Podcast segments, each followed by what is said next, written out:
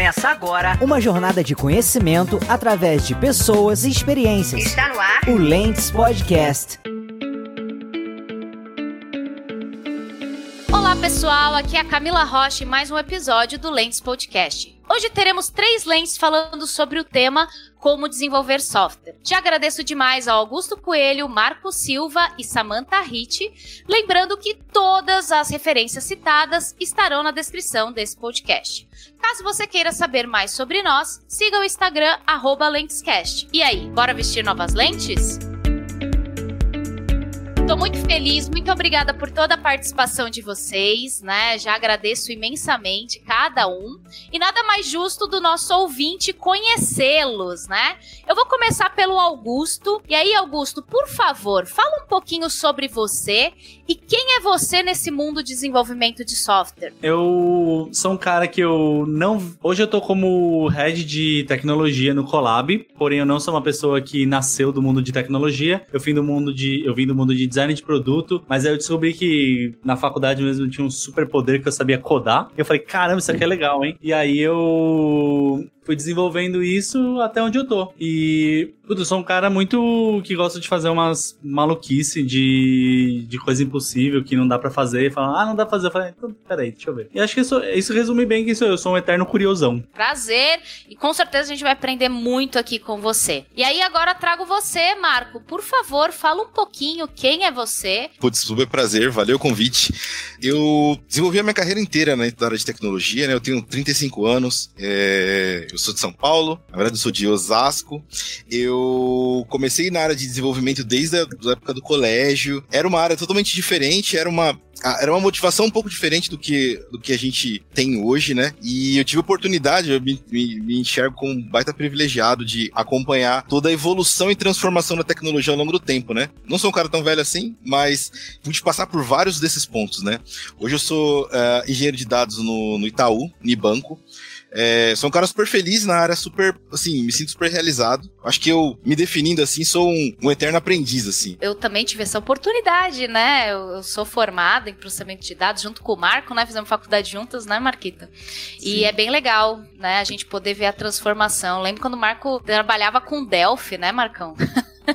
Acho que era dessa época, né, que a gente estava Era aí. outro mundo. E agora era... em engenharia de dados, né? Passou por várias fases. Mas prazer, cara. Muito obrigada por você estar aqui conosco. E aí vamos para a Samanta. Samanta, fala um pouquinho de você. E aí, Cami, obrigada por estar participando do programa, também é um prazer para mim. É, nunca foi um sonho meu, assim, tem gente que desde criança pensa em trabalhar com tecnologia, já joga videogame ali e fala, caraca, quero ser desenvolvedor de games, ou então já, já tem essa tendência, né, desde muito pequeno a, a tecnologia. Comigo foi exatamente o contrário. Quando eu era pequena, eu queria ser pianista. Aí depois eu mudei de ideia drasticamente, que ser fisioterapeuta, tipo astronauta. E daí, Nossa. quando eu fiz é, 17 anos, né, que tem aquela famosa pressão, putz, preciso ir pra faculdade, o que, que eu vou ser para sempre quando eu crescer? Essas questões que a gente tem, né? É, refletindo muito, assim, foi uma decisão bem fria e racional. Mercado, é, o que, que eu me dou bem, as minhas facilidades, fiz aquele teste de vocacional, vocacional? que deu psicóloga, e daí eu ignorei. E falei, ah, cara, eu acho que eu me daria bem em tecnologia. E daí a minha primeira faculdade foi Ciências da Computação, eu tentei fazer um bacharelado. Comecei a namorar na faculdade e o rapaz que eu namorava me desacreditava muito, assim, ele falava, meu, você não tem nada a ver com tecnologia, você é 100% humana, olha para você, é, você não vai dar certo, desiste, não sei o quê. Não só ele, muitas pessoas, tanto amigos de faculdade, quanto meu próprio namorado, né, familiares, todo mundo me desacreditava. E daí, assim, depois de tanto ser desacreditada, eu acabei abandonando a faculdade por um ano, né? Eu fiz um ano de bacharelado, fiquei um ano parada. Parada assim, continuei trabalhando, procurei outros rumos. Tanto é que nesse meio tempo eu fiz um curso de bartender, me especializei nisso, trabalhei como bartender, gostei muito, só que algo me dizia fortemente para eu voltar para TI. Eu não queria ter desistido, nem sei por que eu desisti. Uma pressão e... mesmo, né, da sociedade, algo assim, né? E aí é, você é, fica insegura, né? Isso mesmo. Acabei acreditando no que as pessoas me disseram. E daí, algo me disse para voltar, acabei entrando na FATEC para fazer um tecnólogo de análise e desenvolvimento de sistemas. E lá eu super me encontrei, as pessoas me apoiaram, é, eu passei a entender melhor o conteúdo do curso, eu acho que eu estava mais preparada, sabe? Estava com mais certeza daquilo que eu uhum. queria. Concluí o curso, aí entrei em um estágio, fui desenvolvendo minha carreira e vi que eu realmente gostava muito do que eu faço hoje. E hoje eu sou muito feliz como engenheira de software. Adoro, né? Porque eu também acho que fui muito da sua da sua linha. Eu queria ser médica, Sam, só que aí eu olhei mercado, não vou conseguir pagar cinco anos de cursinho para entrar numa pública. Aí eu vi a TI, né, como uma possibilidade e hoje eu acho que me deu muito, muitos rumos interessantes. Hoje eu não trabalho na parte mais técnica, né, eu trabalho com gestão, mas eu acho que é uma porta que se abre e é difícil, né, eu acho que é bem legal a sua lente aqui como mulher que trabalha nesse setor, porque é um mundo muito machista. Acho que, lembra, Marcão, da nossa colação de grau? Acho que era eu mais duas mulheres, né, eu também fiz processamento de dados na época, né, Marco? A gente tá meio velho também. a, a Sam já fez análise de desenvolvimento de sistemas. A gente foi a última pegou, turma de Já pegou o nome novo do curso, né? O curso mais recente. Exato. E aí era eu e mais duas, assim, né? Era um negócio bem, bem interessante. Então a sua lente vai ser super ótima e que mais mulheres consigam seguir essa carreira, né? Caso faça sentido para elas, né, Sam? Amém. Também espero. Hoje Amém. eu vejo que tá cada vez mais comum. A minha colação também tinha só eu de mulher, mas ninguém. E hoje eu já vejo mais mulheres, cada vez mais entrando para essa área. Isso é bem legal.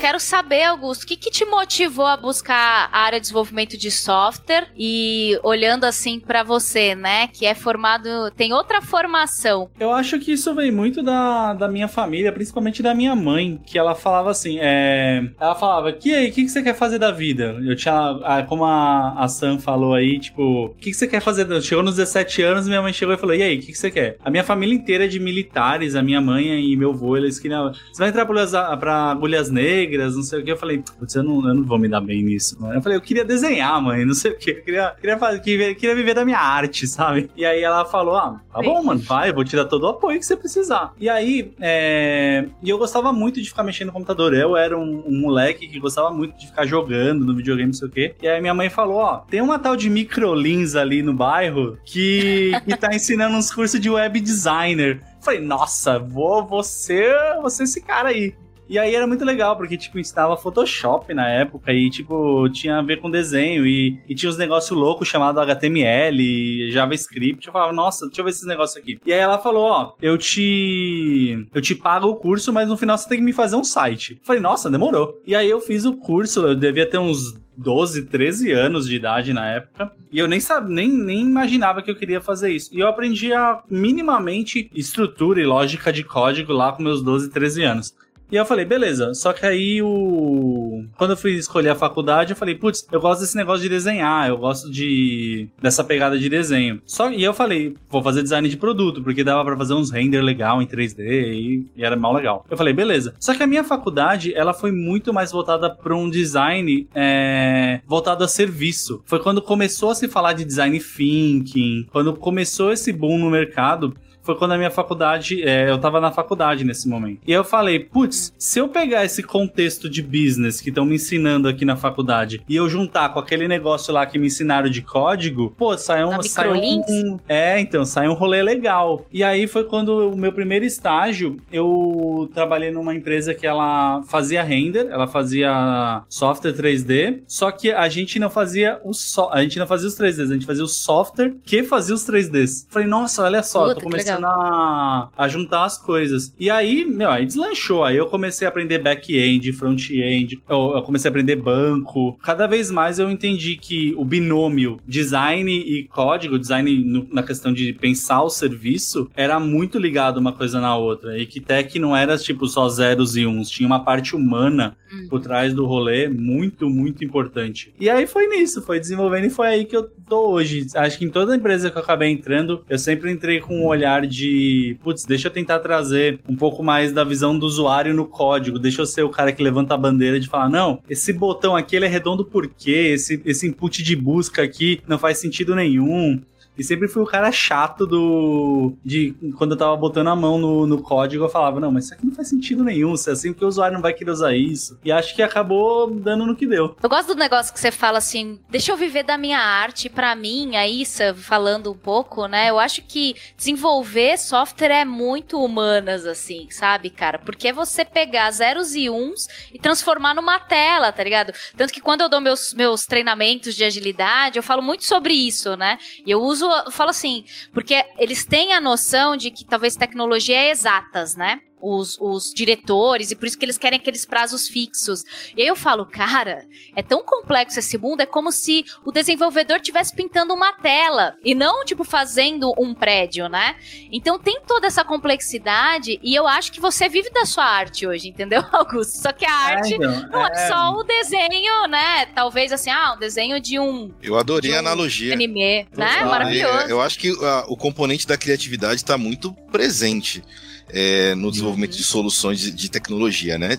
E, cara, eu, gostei mesmo da analogia, eu acho que faz todo sentido é, você buscar entender o desenvolvedor como uma pessoa que expressa a sua criatividade e inteligência, criando solução a partir de uma linguagem de programação. É tipo um quadro. É um padrão criacional, né? É uma mistura de muitas coisas, né? Ao mesmo tempo que tem essa, esse lado humano, você também precisa ter o seu raciocínio lógico muito apurado, padrões de projetos, se você quiser ter, ser um bom desenvolvedor. Então, acho que é uma, é uma arte holística, assim engloba muitas oh, coisas. Uma arte holística, vou usar mais isso no uma meu treinamento, holística.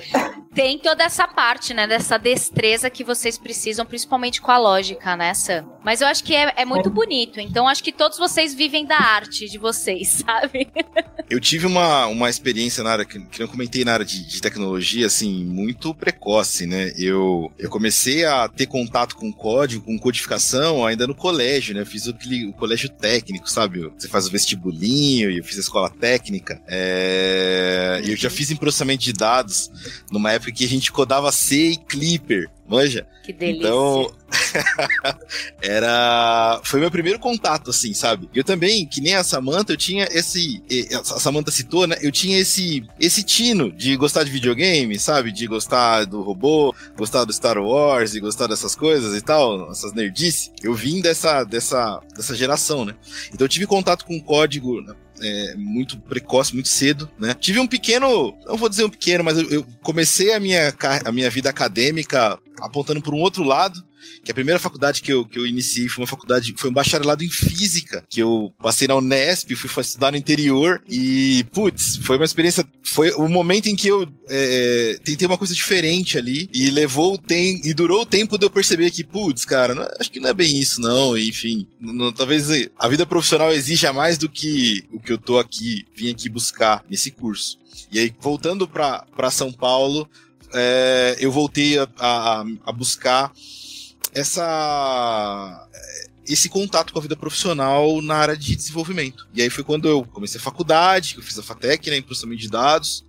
Voltei a ter um contato mais forte com tecnologia e iniciei minha carreira, né? O que me motivou, eu acho, a pautar minha carreira na tecnologia, e quando eu falo tecnologia e não desenvolvimento de software, porque eu acho que é um pouco mais abrangente, sabe? O desenvolvimento é uma das vertentes e, cara, a gente tem infraestrutura, tem própria gestão de pessoas, uhum. tem uma série de projetos, uma série de coisas, né? Foi esse, essa característica dinâmica da, da, da tecnologia. Essa característica de, conforme a necessidade das pessoas evolui, a sua, a solução que você projeta evolui, se transforma e acompanha essa necessidade. Além da necessidade, acompanha a inovação e evolução tecnológica da sociedade, sabe?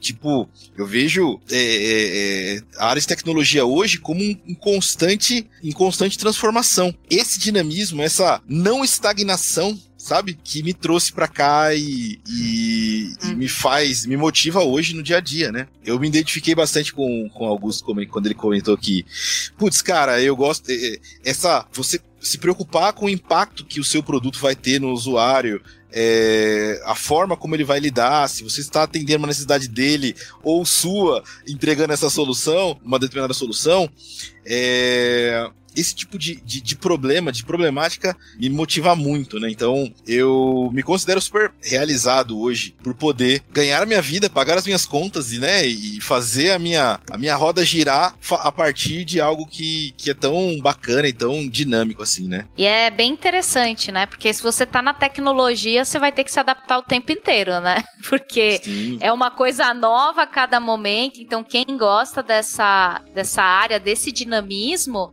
tem que vir para essa área mesmo, né? Porque o que eu tenho que estudar não está escrito. E olha que muito bem falado, né? Tecnologia não é só o desenvolvimento de software em específico, né? Eu também trabalho com tecnologia, mas na área de gestão. E cada coisa surge um, um tipo novo, uma forma, um framework, um método. Então, você Sim. tem que estar tá se atualizando o tempo inteiro. Mas é muito legal, né? Porque sempre tá surgindo um padrão, uma coisa nova. Não, até para quem tá pensando, pô, será que eu deveria ir pra tecnologia? Sempre, eu sempre.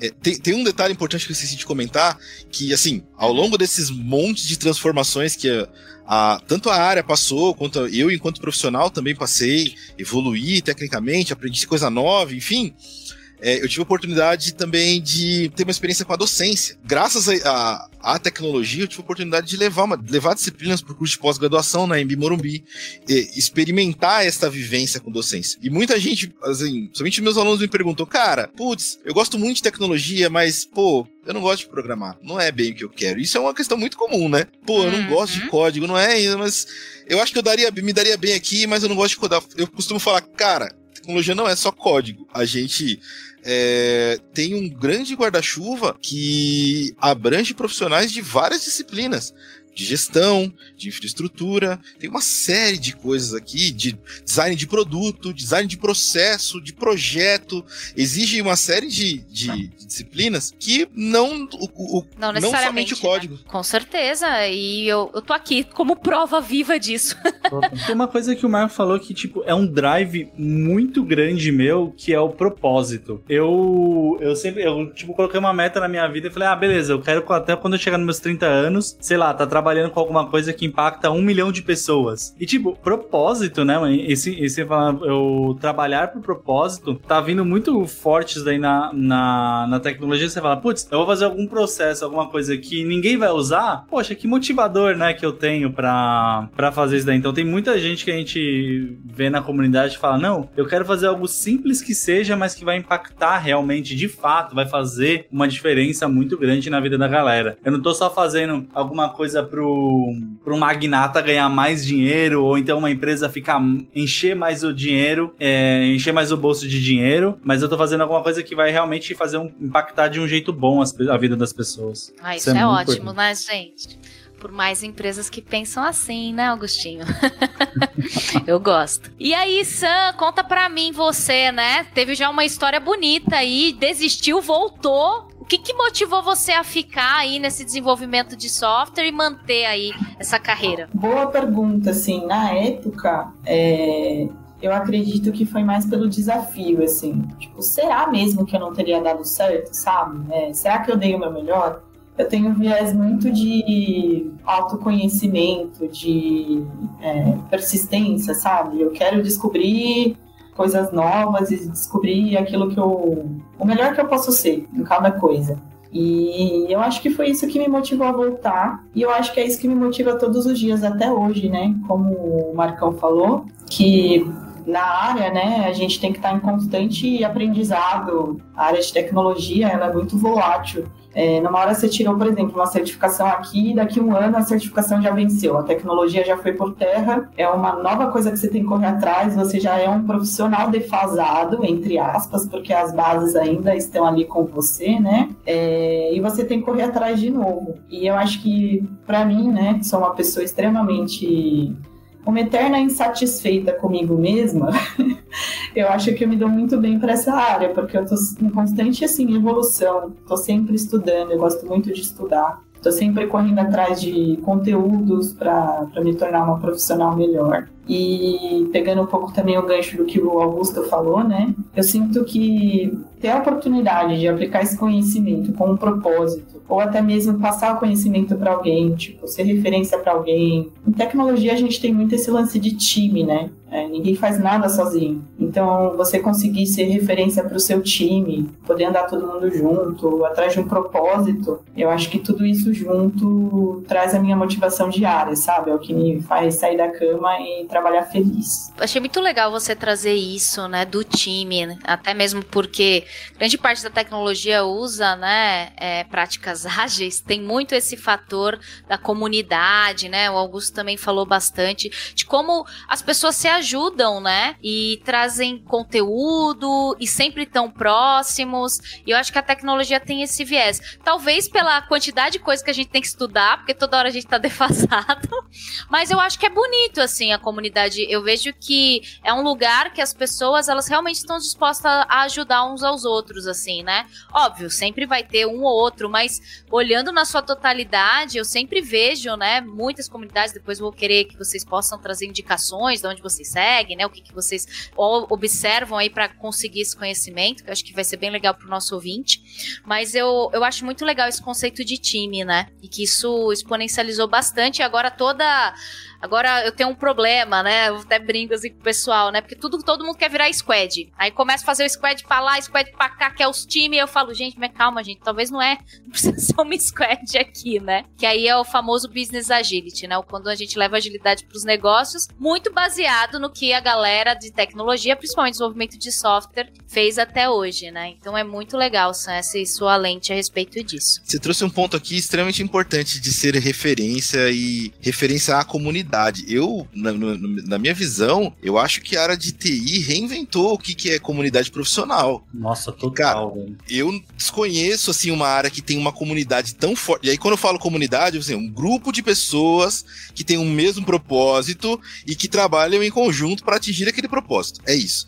Eu desconheço comunidades tão fortes quanto a área de TI. A gente tem produtos de tecnologia hoje, assim, produtivos, assim, robustíssimos que são mantidos não por uma empresa, mas por uma comunidade. Exato. É... é, muito doido, né? Você, tipo, fazer uma pergunta no Stack Overflow e, ou então responder uma pergunta no Stack Overflow e você vê que tem uma galera nível ouro falando com você ali, falando: Não, cara, deixa eu te ajudar, deixa eu Deixa eu te explicar, já aconteceu isso comigo. Parece que uh, desenvolvedores, tech leaders, é, galera de ciência de dados se une de um jeito para resolver um problema de alguém que fala: não, esse é um problema da comunidade, não é um problema de uma pessoa. E tipo, ninguém é mais inteligente do que uma coletividade de mentes, né? Então você pegar a comunidade, você vê o que as, o, o nível de resposta da galera, o nível que as discussões tomam de uma profundidade e falar assim: puta, eu não sei fazer um if. O tanto de profundidade que isso toma, tentando entender e resolver um problema para gerar conteúdo na, na comunidade, é sensacional. E a gente vê o prazer, né, que essas pessoas têm Sim, passar esse conhecimento, assim, é por prazer mesmo, não é por vaidade. Total. Eu já fui, eu já, já vi várias comunidades e eu aprendo bastante, né? E o nível de aprendizado que você tem é muito o pouco daqui do Lentes, né? Porque lá tá numa comunidade sempre o pessoal resolvendo problema e trazendo a sua lente, né? Aqui parafaseando, né, com o nosso podcast sobre um ponto, né? e de uma maneira muito genuína, né? Então eu acho isso muito legal, que eu tento copiar e reverberar para outras áreas que estão precisando muito desse modelo que a tecnologia nos propôs, né? Como essa comunidade. E aí, né, eu acho que muitas pessoas aqui, como ouvintes, querem saber mais ou menos como é esse dia a dia de trabalhar com desenvolvimento de software, né, nas áreas aqui de tecnologia.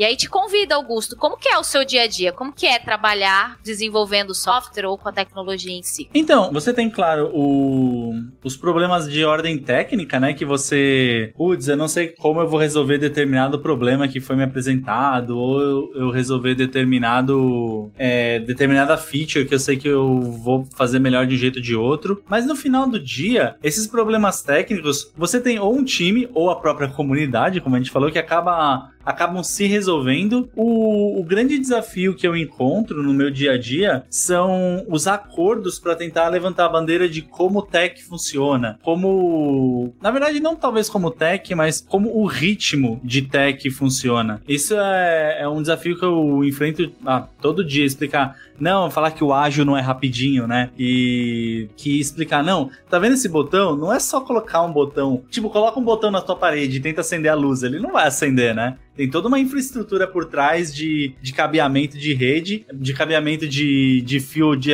de elétrica para fazer a luz acender. Eu hoje, na posição que eu tô, eu me sinto que eu tô muito mais explicando muita coisa, eu explico muita coisa ao longo do dia, do que de fato eu pego, a, eu pego alguma coisa pra fazer e boto a mão na massa. Botar a mão na massa é legal, codar é muito legal, é até terapêutico às vezes, mas ah, você passar é, esse tempo doutrinando, explicando como as coisas funcionam pro time inteiro, você explicar como é que determinada feature funciona a fundo para alguém do comercial, para essa pessoa poder entender melhor como ela pode vender aquilo, para ela entender o empacotamento daquele produto, putz, é uma coisa muito sensacional. E meu dia a dia tá sendo cada vez mais explicar como as coisas funcionam do que de fato ter que fazer as coisas funcionarem. É muito Nossa, doido. legal, meu. E é difícil mesmo, né, Augusto, explicar sobre agilidade, é muito difícil, né? É muito difícil. bem-vindo, bem-vindo ao meu mundo, né? Mas é, eu acho que esse ponto que você traz é que é aquele lance. Desenvolvimento de software não é você só sentar na sua maquininha, né? Porque acho que às vezes as pessoas têm essa, essa visão, né? Eu sento na minha maquininha, fico olhando pro monitor e fico ali digitando, né? Codando. Não, tem toda essa parte de interface de, com o usuário, comunicação, que nem a Sam falou, referência para o time, né? Como que eu vou conseguir passar conhecimento, transmitir conhecimento, é, quer dizer, né? O time também passar o conhecimento para que a gente faça algo junto. Isso requer uma série de coisas né? Uhum. Que às vezes não vem na faculdade, né? A faculdade ensina lá, lembra, Marcão? Assembly. Ai, que delícia aquele negócio que é o nosso primeiro negócio. Você tá entregando a nossa você... idade, Camila. É, tá bom, tá bom. É, nada, não, gente. A gente não entregou nada em disquete. Que isso? As pessoas, não. acho que tem um ouvinte aqui que nem sabe o que é disquete, ok. E aí eu acho que também tem essa camada, né? Que o trabalhar no dia a dia com desenvolvimento de software tem outras skills, outras habilidades, que é importante, né? Que eu acho que você trouxe muito isso na sua fala. E para você, Marcão, me conta aí, como que é o seu dia a dia trabalhando com desenvolvimento de software? Eu vejo o seguinte, eu tô um pouco no... Eu, eu concordo muito com o Augusto que o nosso dia a dia com, com TI, em vários momentos ele se afasta um pouco do desenvolvimento, da produção de código, embora a produção de tecnologia seja intensa, né? É, hoje eu não eu não exerço uma função específica para produção de código, mas para produção de solução. Então eu tenho um papel de tech lead dentro de uma, de uma célula, de uma squad. É, embora não esteja na, na ponta da linha produzindo código, muito do meu trabalho tá passa por uh, capturar um, um requisito uh, de negócio e traduzir e organizar e planejar a, a implementação desse requisito uh, para dentro da nossa, da nossa, das nossas células. Então hoje eu, me, eu me, me, enxergo muito como um planejador, como um organizador, um grande facilitador. Faço muito, é, exerço muita função de liderança, liderança técnica, liderança situacional, é, ajudo meu time a superar o desafio técnico participo da elaboração de solução em termos de arquitetura, em termos de comunicação. Tô bem, fico bem uh, ligado em termos de cumprimento de compliance. Putz, eu trabalho num grande banco. A gente tem uma série de preocupações que são preocupações específicas, por exemplo, instituição financeira. Segurança é um lema gigante, escalabilidade. A gente é o maior banco do, do país, banco privado do país. Então, putz, a gente tem que lidar com uma base de clientes muito grande. Escalabilidade é um outro ponto. A minha atuação hoje, embora, veja, não esteja na ponta da linha do código, ela é muito para garantir que todas essas preocupações que também permeiam a solução estejam atendidas no código. Eu me vejo como um grande facilitador e um organizador ali na produção da solução, é, enquanto atuo com o meu time para a produção do código e da, da, da, tecnologia em si. Você falou aí várias habilidades, né? Que ninguém sabe, né? Ninguém.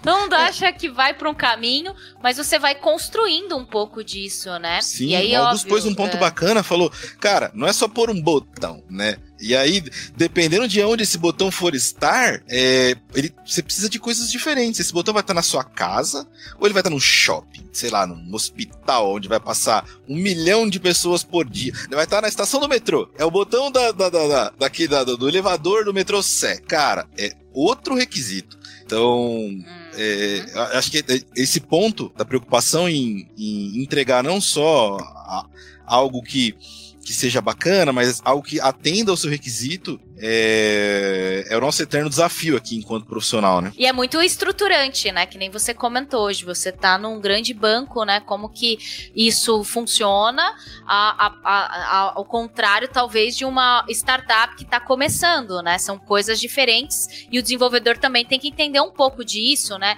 Seja o desenvolvedor, seja o analista de negócio, seja o, o PO, seja qualquer pessoa que esteja trabalhando na área de tecnologia e que possa nos trazer um pouco desse esse lugar, né? Eu acho que isso é um grande, um, uma, uma grande coisa ainda a se perceber e eu vejo que essa transição de quando, por exemplo, eu já trabalhei numa empresa gigantesca e aí eu já fui para uma empresa bem pequenininha. Cara, as coisas mudam, né? E aí você também tem que se adaptar um pouco desse lugar né? E aí é, exige um pouco dessa, dessa convivência da comunidade, né? Porque é o que o Augusto também trouxe, né? Todos vocês trouxeram, na verdade.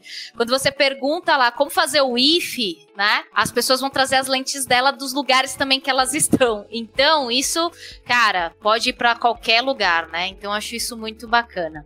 E para você, Sam, conta aí para mim, né? Como é o seu dia a dia no trabalho aí, desenvolvimento de software, da tecnologia? Só abrir um parênteses aqui, o Marcão é um ótimo líder. Oh. Já trabalhei com ele, já foi meu líder, um dos melhores líderes que eu já, já tive, saudades inclusive. E realmente, tecnologia não é só a parte de código, né? Tem toda a parte de, da construção disso tudo e a construção do seu time, né? Fazer com que o seu time se engaje, trabalhe todo mundo junto. E o Marcão é ótimo nisso, nesses aspectos. Hoje, eu estou trabalhando como, um pouco como tech lead também, extraoficialmente, né? Eu, particularmente, eu falo que eu gosto muito de ser peão, né? Que é, é pegar lá os requisitos que já foram levantados e pôr a mão na massa, codar, como você mesmo disse. Ficar lá sentadinho em frente ao computador e uhum. regaçar o teclado e fazer o negócio acontecer. Eu amo isso. É, só que chega a determinado momento da sua carreira, né, que você é impulsionado a ter uma visão mais abrangente de tudo, uma visão mais abrangente do produto e de todos os aspectos desse produto. Como o Marco mesmo estava falando, né, tem a parte de segurança, DevOps, é, infra, etc e tal. E esses aspectos precisam ser olhados com muito carinho, né? Afinal, também faz parte do produto. É, então, atualmente, eu estou é, galgando nesses aspectos, né? Estou aprendendo a, a, ter essa visão. Vou usar de novo essa palavra, já que a Canis gostou, holística. uma visão mais holística do produto.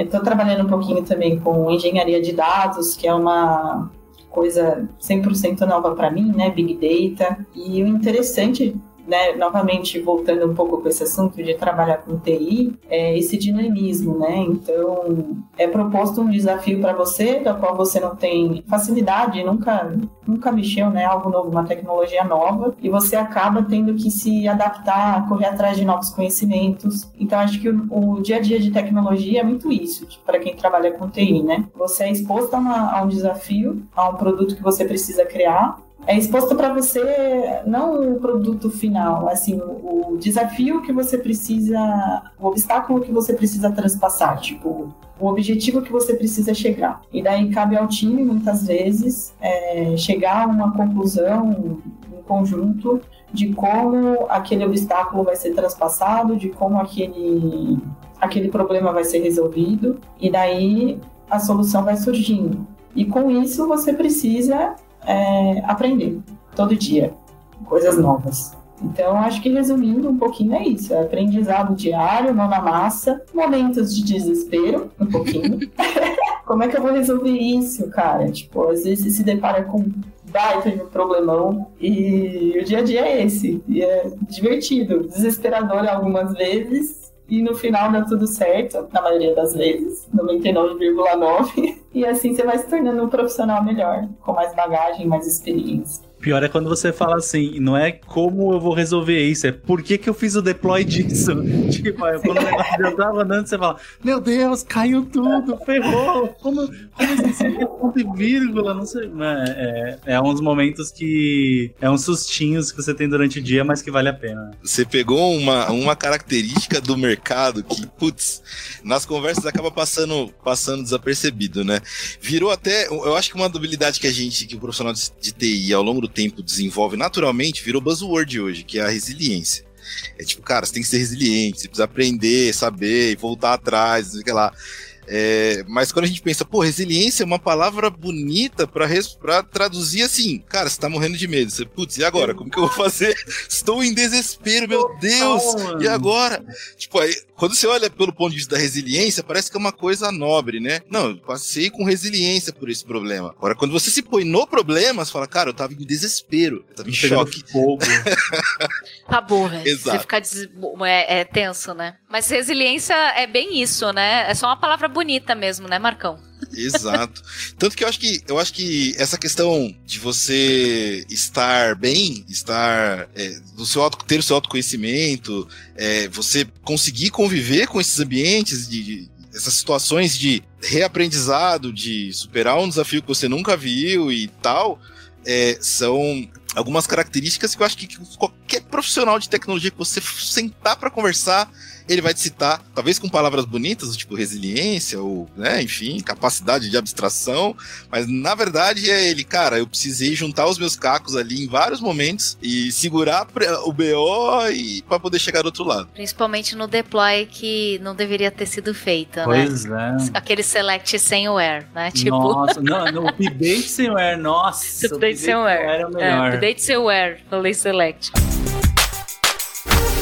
Olha, gente, eu acho que é muito desafiador. Eu acho que vocês vivem da arte, mas às vezes essa arte ela pode virar uma coisa mais complicada, né? E aí eu queria saber um pouquinho, né, do trabalho mais marcante de vocês aí, realmente olhando para essa lente do desenvolvimento de software. Qual foi um software muito legal que vocês já criaram, já codaram que vocês poderiam trazer aqui para os ouvintes, né? Eu acho que sempre o software mais marcante é o que a gente está trabalhando no momento, mas tipo, já tive muita coisa que eu fiz legal. É, até quando eu tava trabalhando contigo na Clabin, que a gente fazia muito software baseado em, em georreferência, né? Que a gente precisava ser os cartógrafos da, da floresta ali, não tinha nada de internet. Ah, tô no meio da floresta, não tem internet, se vira, cara, que você vai precisar traçar um A-star de um ponto a outro outro só na matemática. Puta, da hora demais. Mas eu acredito que o, hoje o trabalho mais é, impactante aí, eu, não só da parte matemática e da parte conceitual da feature, mas eu acho que a parte mais marcante que eu tô trabalhando hoje é que eu tô trabalhando com um time que tá montando um super app. Então, como a gente traz é, o conceito que eu tenho uma plataforma que a partir dessa plataforma eu vou desenvolver, eu vou desenvolver um SDK que desenvolvedores fora da minha empresa vão poder desenvolver coisas para dentro da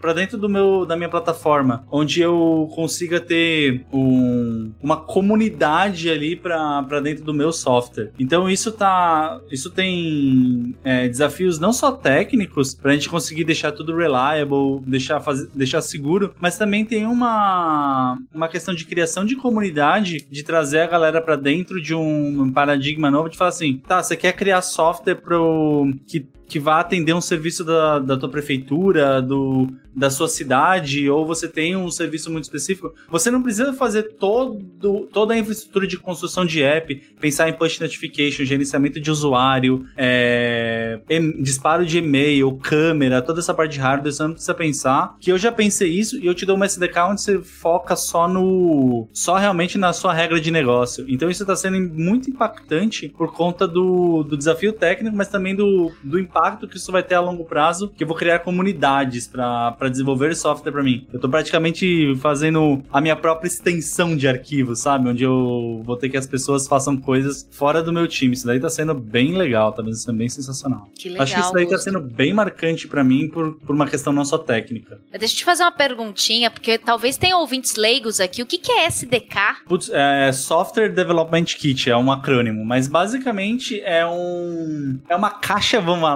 é uma caixa de ferramentas que você pode dar para as pessoas para que elas possam criar coisas a partir das, dessa ferramenta, dessa caixa de ferramenta que você tá dando para elas. Você tá elas têm a madeira, você dá a caixa de ferramentas e ela sai com uma estante maravilhosa. Boa analogia, gosta. É isso, gente, né? Para ensinar essas coisas de software só assim mesmo. Bacana, hein, cara? E realmente, quando esses negócios da floresta, né, é, é bem interessante, né? Porque às vezes a gente pensa, ah, tecnologia, e a gente só olha realmente, ah, os apps, essas coisas, mas, puta, tá em meio de tanta coisa que a gente não sabe e que, putz, a gente precisa de gente, né, para fazer. E eu acho que eu também tive esse prazer, né, de trabalhar contigo, também trabalhei aqui com o Augusto, olhando para algumas coisas de software que a gente não esperava, né? E isso é muito bacana, né, quando a gente traz esse olhar, essa lente para coisas que a gente nem pensava, né, como numa floresta. E você, Marco, conta pra mim, cara, qual foi o seu trabalho mais marcante? Deixa eu só dar o gancho aqui do Augusto falar com um cara de TI, velho. É, tem que ter um glossário do lado. Se a gente não se, não se policiar muito, vai começar a sair vários termos aqui. Eu tô Nossa, fazendo muita inglês. Cax, inclusive se soltar algum aqui, uma sigla, né, pode Sim, eu, eu, é eu, eu vou puxar. Sabe? Isso é normal, né? É até interessante, porque a gente falou de comunidade, né? A comunidade de tecnologia, ela tem um, um uma língua diferente, né, gente? Se a gente uhum. começa a falar aqui, cara, de repente eu falo, gente do céu, Caso, gente, tenha algum termo que eu pegue depois, eu deixo na descrição do podcast também o significado, Boa. né? Fiquem tranquilos. Mas fica, caso você traga, se você já perceber, traz o que que é, né? Porque pode ter um monte de gente afim, né, de começar essa carreira. Uhum. E aí é bacana vocês trazerem um pouco desse contexto. Mas manda aí, Má. Você, qual, qual, qual, foi a, a pintura, né? Já que a gente tá falando de arte aí que você fez mais marcante. É, eu concordo com o Galgus que falou que parece que o seu projeto atual é sempre mais da hora hora. Sempre mais desafiador e mais difícil. Mas por conta da, eu acho que é muito por conta da questão da resiliência. Nesse momento você tá, sabe, passando por aquele momento complexo. Mas eu tenho aqui alguns, eu vou citar é, um ou dois aqui. É, eu acho que o meu primeiro grande, acho que um projeto foi super marcante para mim foi o meu primeiro grande projeto em Big Data, né? É, foi no momento em que eu fiz uma transição de carreira, né, onde eu tinha, é, é, eu tinha uma posição é, de liderança, um, um, um cargo de liderança numa, numa, numa, empresa, e aí eu me sentia muito longe da, da, da, da onde a coisa acontecia, sabe? Me sentia muito longe da tecnologia em si, do código, do produto nascendo. E aí eu fiz uma transição. Deixe, é, é, saí de uma posição de liderança e voltei como analista, e fui como analista de Big Data para uma, uma grande empresa de telefonia. E ali junto, eu acho que esse projeto virou foi muito marcante para mim porque marcou essa transição, marcou um momento de resiliência gigante onde eu chegava numa área nova, que eu estava me, me dispondo a atuar e precisando aprender uma série de tecnologias, aprender uma série de coisas. Foi um projeto é, de monitoração de, de, de, tráfego georreferenciado, onde a gente ingeria um volume muito alto de dado provindo de antena de telefonia, precisava rodar um processamento super rápido e disponibilizar esse dado de uma forma é, tempestiva, que permitisse que o, o, os gestores de negócio consultassem com rapidez. Então, assim, era um desafio pegar um volume gigantesco de dado, processar de uma forma que ele fique clean e entregar uma camada rápida para ser consultado. É... Dentro do mundo do Big Data, putz, cara, existem N ferramentas, dá para fazer isso de várias formas. Para mim, naquele momento, o desafio era muito maior do que de fato era, porque eu precisava aprender uma série de coisas, me adequar a uma cultura no... diferente, é... além de entregar aquele resultado que era esperado, né? É, foi, confesso foi um momento de bastante resiliência, de muito. Meu Deus, é meu Deus, tem que rodar, meu Deus. Sabe? Muito. É, aqui, a, galera vai entender o que eu querendo dizer, mas muito tuning de performance, a hora que você busca fazer so, o seu produto rodar cada vez mais rápido para pro, processar aquele volume gigantesco. Então era muito apertando o parafuso e muda isso e tira isso e tudo aquilo lá para poder passar esse. superar esse desafio do alto volume. É, e eu colocar e distribuir esse dado de uma maneira rápida, né?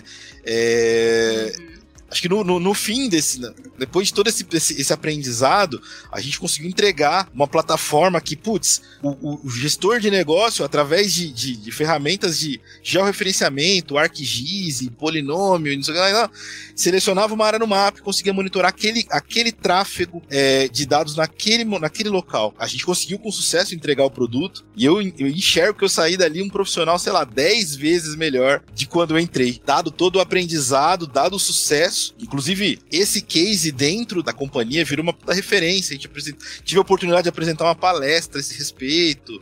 É, levei a arquitetura que a gente construiu e, putz, virou uma puta referência, que era uma coisa nova, inclusive, pra galera do time, né? Dos outros, dos outros times. Então isso me marcou muito, assim, e marcou essa transição, marcou um aprendizado, assim, sensacional. É, os trabalhos marcantes vêm com trabalhos que têm um desafio, né? Pelo que eu percebo. Sim. Porque é exatamente nessa transição, nesse lugar que você. Acho que a, a Sam trouxe muito isso na fala dela, né? Que é o ai meu Deus. Aí esse ai meu Deus ele fala, pô, mas quando você supera, dá um alívio, né? E dá uma, puta, cara, eu consegui. E aí eu acho que realmente te marca, né? E aí, ainda mais quando é uma coisa muito nova, né, Má? Você uhum. transitou de carreira, então acho que foi double, foi, foi duplamente, né, marcado aí por, por você, Sim. mas bem legal, cara. A Samis trouxe um ponto que eu queria só destacar aqui, sensacional, que é, é sempre assim, né? Tipo, olha, você está aqui, o seu objetivo é esse. Tó, resolve aí. é, é, tipo, é, isso. Dá um jeito, Boa resolve sorte. e precisa funcionar assim. É, acho que foi esse a, o tempero na minha experiência aqui, sabe? E para você, Sam, conta aí para nós o seu trabalho mais marcante aí. Eu acho que eu tô passando um pouquinho pelo mesmo momento é, que o Marcão mencionou que foi o mais marcante para ele. Eu tô passando por esse momento agora, que coincidentemente também é com Big Data. Eu acho que o primeiro contato com Big Data acaba sendo bem marcante, porque é uma, um shift de mindset muito grande, assim, onde você tem uma quantidade gigantesca de dados para lidar e é realmente um trabalho de formiguinha, assim. Você vai por etapas. Primeiro, a gente precisa fazer isso aqui funcionar, que já é uma solução gigante. Então, você tem que pegar dados de diversas fontes, vindo, sabe-se lá Deus de onde, e entender esse dado e trazer todo esse dado para um outro lugar transformado né, de uma maneira que ele faça sentido para o negócio. É, então está sendo muito marcante para mim, porque também está sendo uma fase repleta de aprendizado e resiliência, muito desafiador. É, a gente fez uma arquitetura bem legal, também bastante moderna, né, é, baseada na Databricks, então está sendo uma experiência tão legal que eu resolvi não vou fazer esse shift de área, vou continuar com software, mas eu resolvi assim me aprofundar bastante nessa área de engenharia de dados também então acredito que dessa vez, de verdade, este projeto recente é o meu mais desafiador. E tem algum software que você fez e achou muito bacana, Sam? Teve um. É, hoje eu sou 100% back-end, né, engenheira de software, mas eu já fui full stack, já trabalhei um pouquinho com front.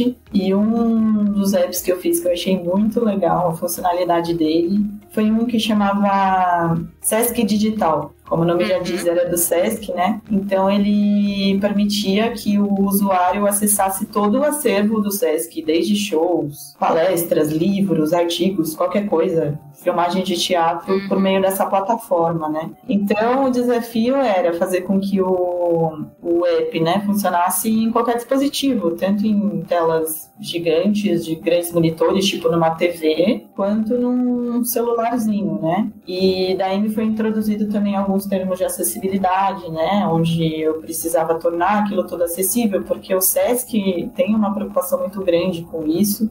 Cada vez mais a gente está tendo essa preocupação com acessibilidade. Acessibilidade, afinal, é garantida por lei, né? Todos os aplicativos deveriam se preocupar com isso. É, eu achei muito legal, muito, assim, um tema bem interessante para a gente se aprofundar sobre. Então acredito que esse app que eu participei da construção do front foi muito legal. Assim, eu me engajei muito, por mais que não tivesse sido é, aquilo que eu realmente amo fazer, né, que é mais a parte do back, foi muito divertido fazer isso. Então também me marcou bastante pela própria funcionalidade, pelo aquilo que o, pelo propósito que, que aquilo entregava, sabe? Foi legal ter feito parte uhum. disso. Eu amo o Sesc, então, tipo. Eu amo acho que é bem Sesc. bacana quando a gente. É, então, acho que é bem legal esse negócio, né? Quando a gente faz, tá trabalhando em algo que a gente, sei lá, convive ou vai, né? Você fala, ai, gente, tô fazendo o aplicativo do Sesc Digital e eu vou lá, sabe? Eu acho que deve ser Sim. empolgante, assim, né? Já usei muito esse app, inclusive, Samantha. Não sabia que você tinha Sério? ido lá, hein? Meu, eu adoro o. Sesc, é sensacional. Eu Temos vários usuários aqui. Ó, Sim. tá vendo? By Samantha, entendeu? Tem que estar lá, né? By Samantha. Queria que vocês ajudassem os nossos ouvintes, né, a falar um pouco dessas, dessas profissões, né? Que nem o Marco falou, engenheiro de dados, né? O que, que são essas buzzwords é, quando a gente olha pra. Ah, eu sou um desenvolvedor, mas você desenvolve o quê, né? Ah, desenvolvo o back, eu desenvolvo o front. Ah, não, eu faço dados. E aí queria que vocês trouxessem, assim, pelo olhar de vocês, o que, que são essas coisas, né?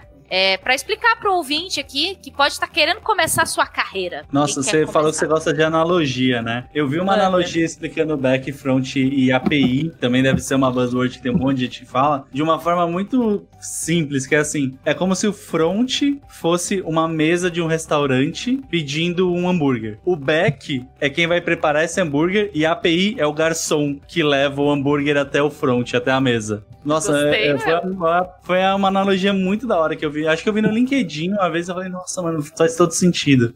Mas acho que é Tem a isso, né? O analogia back é do- onde as coisas são tratadas, são feitas e preparadas, e o front é onde o usuário tá ali experimentando essas coisas já tratadas na tela, com uma UI, uma interface legalzinha pra ele. A analogia do, do motorista e cobrador também, né? O cobrador do ônibus é o, é o back, o motorista é o front.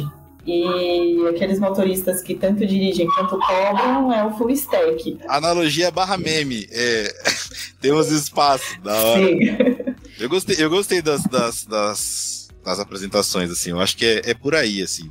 Eu costumo pensar que aqui. Na verdade, a gente tá falando de uma grande divisão de responsabilidades. É, que é que nem a gente tem em to- praticamente em todas as áreas, né? É, tipo, putz, você tem o médico, você tem o médico especialista em determinado ponto.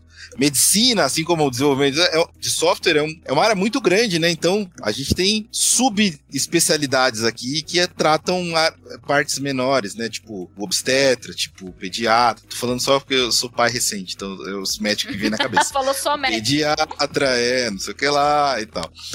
É, na, eu acho que na área de tecnologia a gente também tem essas divisões de responsabilidade, cada uma, e, não- e não só tipo front-end, que nem o pessoal comentou, né? Aquilo que você usa, o back-end, aquela, uma parte é onde você, o usuário, não tem um contato direto, mas é, é onde processa aquela informação de uma forma consistente. Ainda tem outras subdivisões, como infraestrutura, que é onde roda, onde o computador de verdade lá na nuvem, que roda aquele programa que te proporciona aquela experiência, tem a rede, tem o cara que eh, se preocupa com segurança, a gente tem uma série de divisões de responsabilidade que, meu, eu nem vou conseguir nomear todas aqui, se a gente pode ficar horas falando de papéis aqui de profissionais de TI que fazem uma, um trabalho especializado para que na somatória entregue um produto de qualidade na sua mão, um app, entregue o site do SESC, entregue, né, o, sei lá, o site do banco e coisa e tal. É um mundo muito gigante, né, gente? Porque é igual você falou, né? É a medicina, mas a medicina tem o ortopedista, né? O vascular, etc. E realmente eu acho que isso é um lugar bem legal, né? Porque é uma área muito plural e você pode estar nessa área, né? E aí por isso que acho que eu e a Sam aqui como mulheres, né, que essa representatividade aumente, porque tem tanta coisa interessante para se fazer, que às vezes criou um estigma que é só tipo 0 e 1, um, sabe? Só a programação em si, e que eu acho que tem portas para todo mundo, né? E é, querendo ou não, a área que mais cresce, né? Porque tem alta demanda, tá sendo super difícil contratar profissionais. E aí eu acho que nessa toada aqui do que eu trago, né, acho que tem muita gente interessada em saber como começar, né? Será que eu faço uma faculdade? Será que eu entro no Stack Overflow? O que que eu faço o que, que vocês dariam de dica para essa pessoa que está querendo ingressar numa carreira de desenvolvimento de software, de tecnologia? E aí eu começo com você, Augusto. Ah, a gente fala de putz, hard e soft skill, né? O que você precisa saber de fato e quem você e como você precisa se portar, o que você precisa, os seus conceitos e valores que você tem que ter quando você começa na área de TI. Eu vou ser bem sincero que no Collab a gente tem gente que nunca fez faculdade, então eu, eu, eu acredito assim que a faculdade te dá uma boa base, mas eu não acredito que ela seja algo, hoje em dia, zero necessário, principalmente para a área de TI, onde você aprende muita coisa, tanto em comunidade, YouTube, você tem, tipo, canais extremamente bons no YouTube que dão um conteúdo muito bom, Rocket City, você tem é, curso na, na web, Alura, é, School of Net, de uma galera que passa um conteúdo muito bom e te permite até fazer heavy rotations de carreira. A gente tem uma estagiária que começou com a gente faz uns três meses, que ela era cantora, e ela decidiu falar, não, eu quero ser desenvolvedora Flutter agora. E, cara, tipo, ela aprendeu. Ela aprendeu Flutter, é... ela entrou na faculdade, mas ela aprendeu Flutter mesmo na web e com a gente agora que, que, que ela tá pegando a mão na massa. Então eu acredito que não. Eu não iria assim. Não, se você quiser, claro, fazer uma faculdade, manda bala, mas não fique enfriquinado, falando, não, eu preciso fazer uma faculdade, senão eu não vou conseguir. Eu acredito que você precisa ter muita força de vontade para estudar muito, tem que, ser uma, tem que ser alguém que goste muito. A Sam falou isso, tem que gostar muito de estudar, porque você vai ter que estudar todo dia, você vai ter que ler alguma coisa, você vai ver que tem alguma coisa nova no mercado. É, e, o, e a parte de hard skill, assim, como o Marco falou, tem tanta coisa no mundo de TI de, de tecnologia e de desenvolvimento de software, você pode atuar de tantas maneiras diferentes que eu acredito que você precisa primeiro encontrar alguma coisa que você se sinta mais ou menos confortável de seguir. Ah, beleza, você não gosta de codar? Mas você gosta de estrutura, você gosta de organizar as coisas, você gosta de organizar fluxos, você gosta de tratar os dados. Você... Então, assim, eu acredito que não tem muitas é, premissas para você iniciar na área de TI, mas eu acredito que tem alguns nortes e algumas decisões que você tem que tomar antes, que é, putz, beleza, eu sou uma pessoa que gosta mesmo de estudar porque eu vou precisar estudar, e uma e eu sou uma pessoa que, que quero seguir mais ou menos para esse, pra esse norte norte aqui, que, que aí você acaba. A gente fala em profissionais em T, né? Você tem uma, uma vertical que você sabe muito, que é aquilo que você se especializou, mas você tem aquela outra parte onde você tem um conhecimento mais raso, mas é um conhecimento que você consegue trocar com outras pessoas do time. Enfim, então eu acho que é mais ou menos por aí. O que, que você segue aí de comunidade? Você poderia falar algumas outras indicações que façam sentido para você? Olha, tem muito conteúdo bom no YouTube. YouTube é um. tá sendo uma mídia que a galera tá usando muito para fazer explicação de, de, de software de TI para beginners, para iniciantes, que com a pandemia foi assim, tá vindo muito conteúdo bom. Tem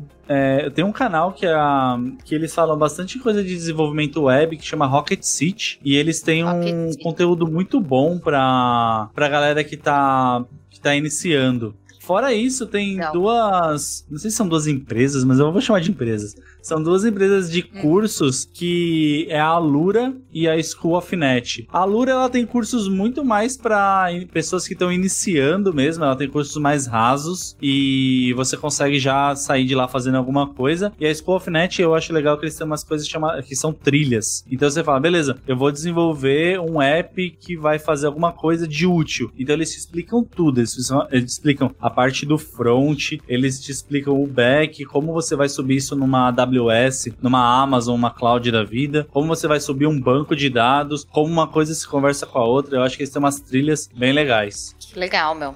Já anotei aqui, vai estar tá tudo na descrição do podcast. E para você, Marquito, o pessoal que tá querendo começar, que dica que você dá e traz também suas indicações? Você citou uma, uma pessoa que era cantora e tá aprendendo Flutter. A Samis é bartender, velho. E hoje, além de Cara, ser uma dev sensacional, faz uns drink top. Olha que da hora. Da hora. Estamos é... aguardando passar essa pandemia, hein, Sam? Só é, pra você fazer cara, esses drinks da hora aí. É, subdicas, assim, pra, pra quem chega na área. Veja, eu tenho uma. Eu tenho uma. A minha, a minha percepção é a seguinte, ó. Eu, eu vejo. Eu daria dois pontos aqui, dois pontos principais, né? Primeiro, eu concordo em gênero, número e grau com, com o Augusto quando ele fala: olha, a gente, a área de TI hoje é uma área aberta. Primeiro, que não é uma profissão regulamentada, tão diferente, tipo, de um advogado, você tem que passar na UAB para você ser advogado, você, cara, pode aprender no YouTube, entendeu? Então, assim, para uma pessoa que quer entrar na área, quer se desenvolver profissionalmente, quer ter uma carreira, quer é, é ser um profissional competitivo, enfim, e quer pagar os seus boletos e, e viver a partir da sua arte, a tecnologia tem uma entrada mais facilitada, porque você não é regulamentado, não é uma profissão regulamentada, tem muito conteúdo, a gente falou, a comunidade é gigante, então, assim, você consegue aprender praticamente tudo da sua casa, tendo, obviamente, né? Tendo aqui alguns dos dos soft skills também que o Augusto já trouxe, a gente já comentou aqui. Você vai ter que estudar muito, você vai ter que é, passar a sua vida toda, que nem um médico, né? Passar a vida inteira estudando, porque você vai estar o tempo todo se, se atualizando, você precisa ter disciplina, porque putz, você vai ter desafios que você vai ter que regularmente vai ter que sentar e vai ter que se reinventar, você vai precisar de disciplina, você vai precisar de resiliência. É, são alguns skills que você. Que, que, que, eu acho que precisam ser naturais, né? Pra uma pessoa que se propõe a entrar na, no mercado, né? E aí eu, eu, eu divido aqui, né? Então, primeiro, para entrar no mercado, cara, é fácil. A gente tem uma série de dicas aqui. O Augusto deu algumas, eu tenho algumas também, que você consegue uma entrada nesse mercado e consegue se manter, consegue se desenvolver consegue participar, rodar a roda. Isso, isso tudo sem fazer um curso superior, isso tudo sem ter uma graduação. Mas eu, eu, eu gosto de olhar por um outro lado também, né? Eu acho que assim, além do mercado que precisa de profissional, consome profissional e que você, as pessoas podem entrar e se desenvolver e atuar, é, o próprio mercado, a própria tecnologia precisa se desenvolver. É, e normalmente quem desenvolve a tecnologia, estado da arte, exige um nível aprofundado de conhecimento. Então, para esse cara, putz, cara, eu quero fazer, mexer, eu quero construir um compilador, eu quero fazer um, um orquestrador de container. Cara, é um conhecimento, assim, que exige um conhecimento acadêmico, uma experiência um pouco mais forte. Que aí eu acho que talvez uma entrada no mercado é, é, através de, de, de desse, desse, desse material disponível talvez leve um tempo grande para você desenvolver dentro de ti aquelas aqueles é, hard skills para você entrar no nível de, de, de, desenvolvimento da tecnologia em si, avanço científico na tecnologia.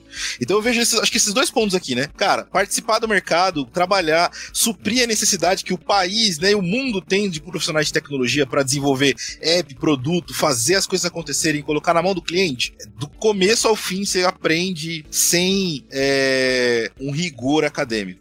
Eu é, é, reservo a minha, a, minha, a minha opinião aqui que para algum, alguns temas ali, o rigor acadêmico acho que ele é importante, né? É, temas de Big Data, por exemplo, cara, é, performance de algoritmo, coisa que você precisa, processamento massivo de dados, processamento distribuído, são temas complexos que a academia desenvolve. Então, em alguns casos aqui, inteligência artificial, machine learning, coisa que hoje é muito comum, nasceram na academia. Então, eu acho que é, é o investimento acadêmico para esses pontos eu, eu, eu acho que considero importante, né?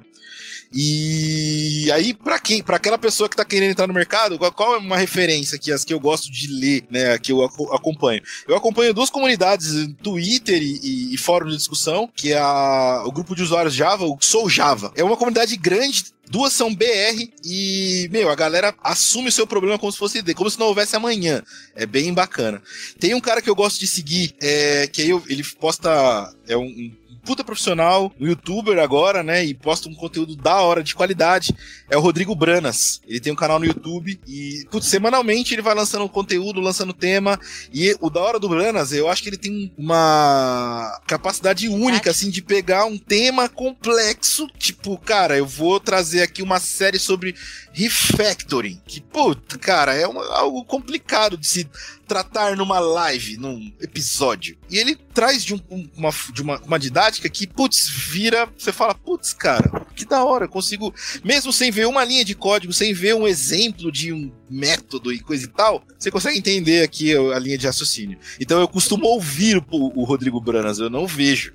Né? Então, é, é, bem bacana. E o último, o último carinha é o Dev Dojo, que também é um, casa, um canal no YouTube, Dev Dojo. Que eles trazem séries de ponta a ponta. Tipo, como construir uma API com Java, Spring Boot, Reativo, XPTO. Aula 1, vamos fazer o, ah, aula 2, vamos fazer outra parte aqui. Na aula 20 você fez o serviço inteiro de ponta a ponta, deployou e tá funcionando. Então é bem, bem bacana.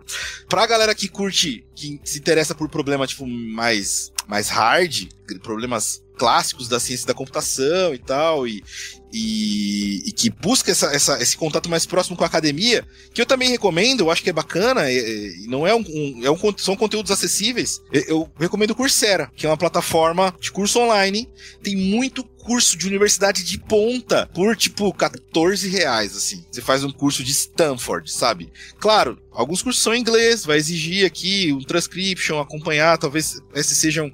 Inclusive, esse é um ponto importante. O inglês é fundamental, fundamental, porque, assim, não tem como não ter, né? Precisa se virar. Mas o Coursera acho que é uma plataforma legal para esse mundo científico. Até pra você ter uma introdução. Pô, será que eu vou gostar ou não? Faz um curso lá, DS 101 ou CS 101 da, de Harvard. Tá lá disponível. Você pode fazer. Poxa, bacana, Má. Obrigada pelas indicações. acho que isso é muito bacana. E eu gosto do que você traz, né? Que é também essa parte da ciência. É a mesma coisa do que a gente tá vivendo hoje em dia, né? Então, a ciência, né? Tem várias pessoas da biomedicina trabalhando ali para as vacinas, etc, né, que é muito mais acadêmico, muito mais científico, e tem a outra galera que tá muito mais nesse lugar do trabalho. E aí quando você vai para esse lugar científico, você precisa de muita profundidade, muita pesquisa, né? Eu que fiz neurociência como pós, eu observava muito isso nos meus professores, né?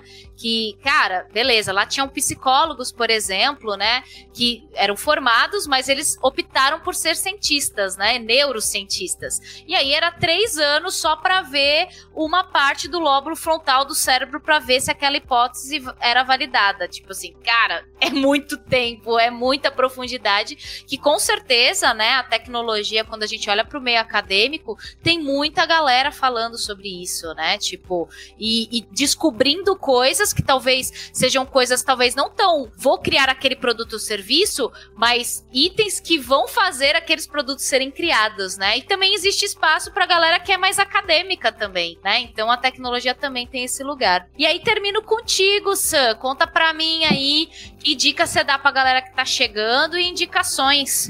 Olha, eu tenho, modéstia à parte, bastante propriedade para falar sobre esse assunto por dois motivos, né? Um, por eu já não ter tanta familiaridade com a tecnologia quando eu comecei, e outro motivo é porque a minha noiva tá se interessou também por TI, ela veio aí da área de rádio e TV e esse ano ela começou com a faculdade de análise e desenvolvimento de sistemas também na Cruzeiro do Sul.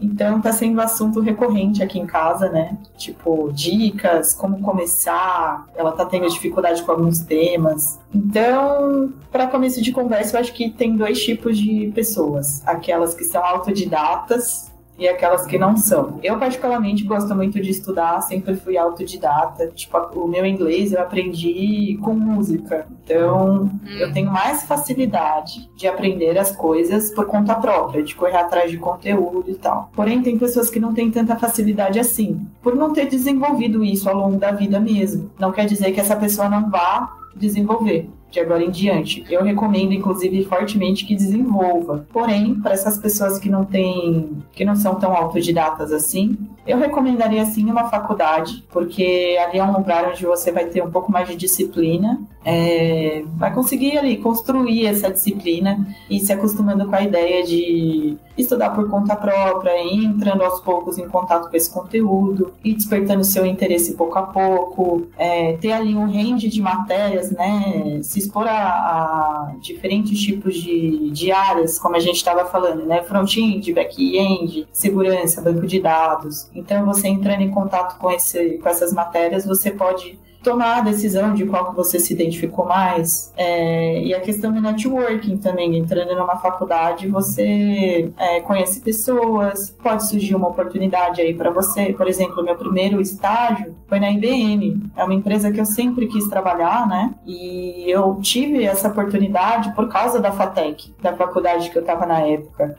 Talvez se eu não tivesse numa faculdade, não tivesse tido essa oportunidade, né?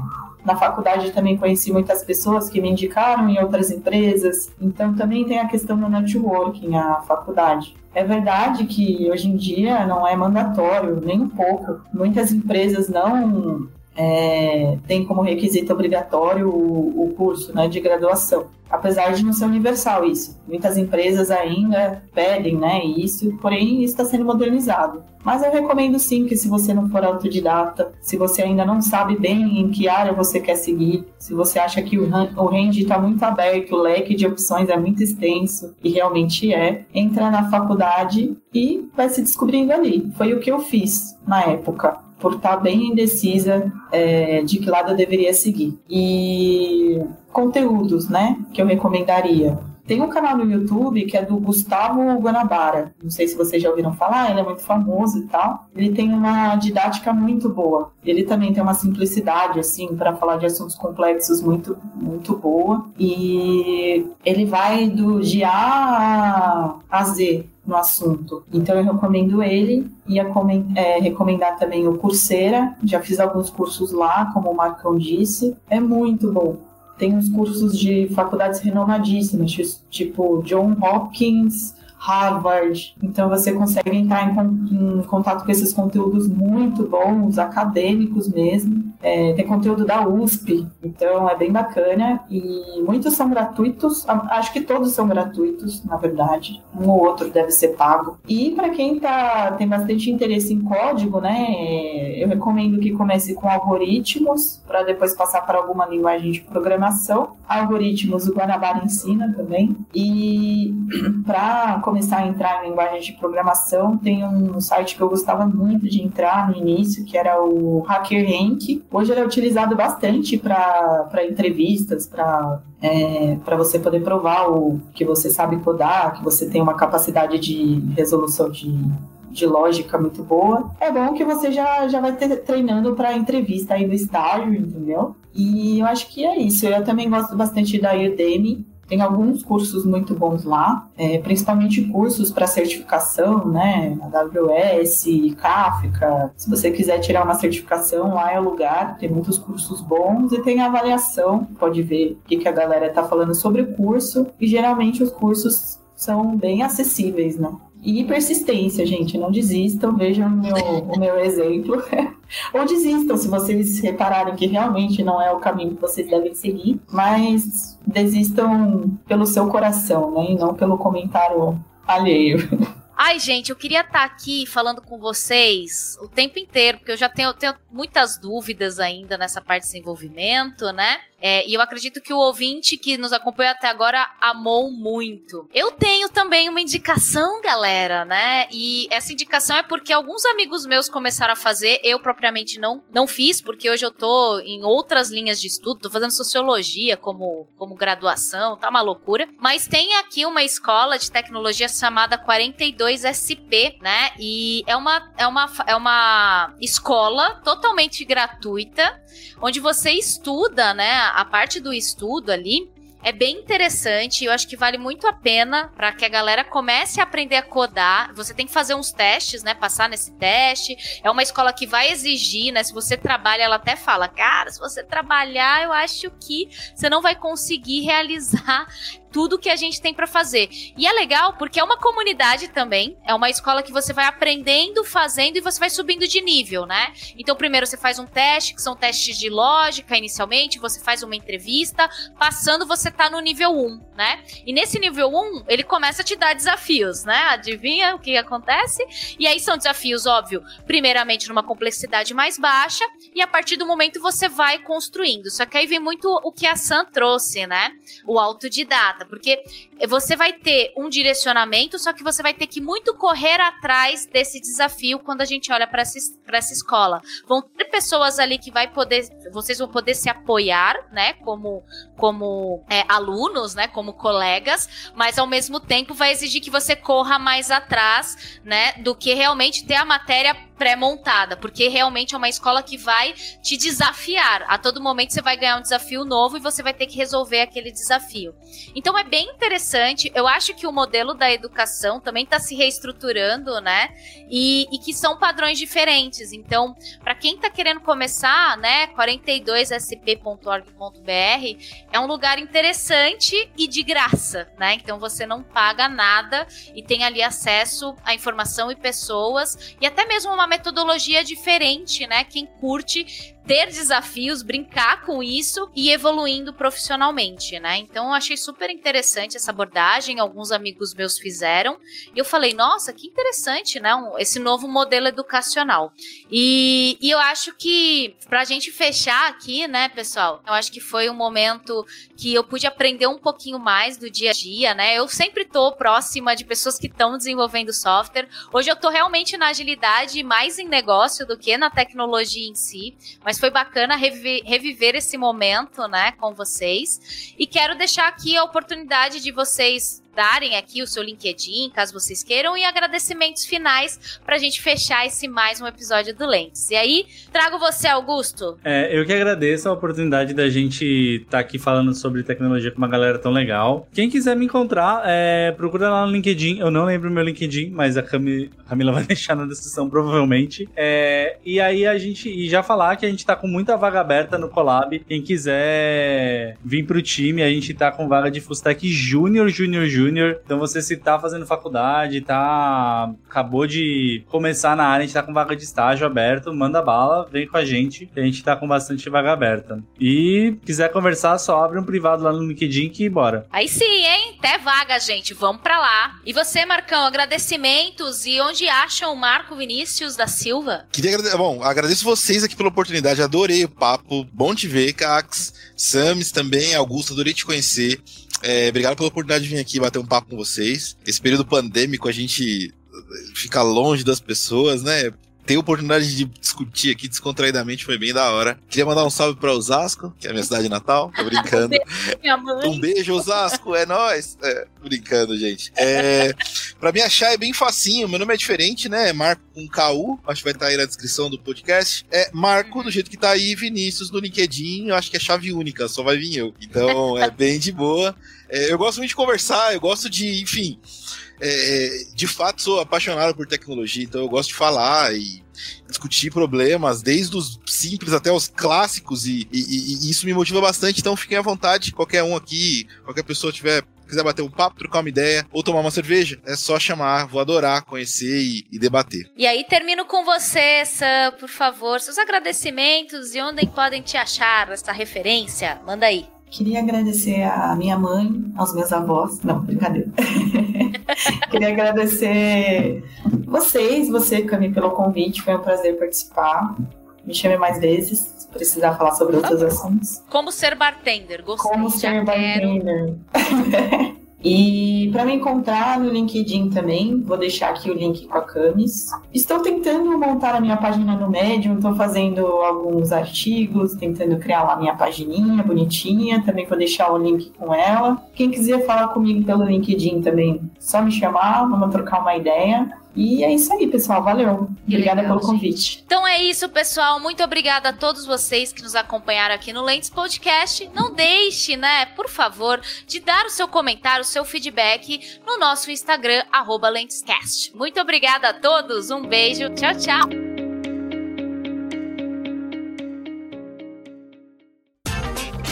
Este episódio foi editado por Audio Heroes. Saiba mais em audioheroes.com.br.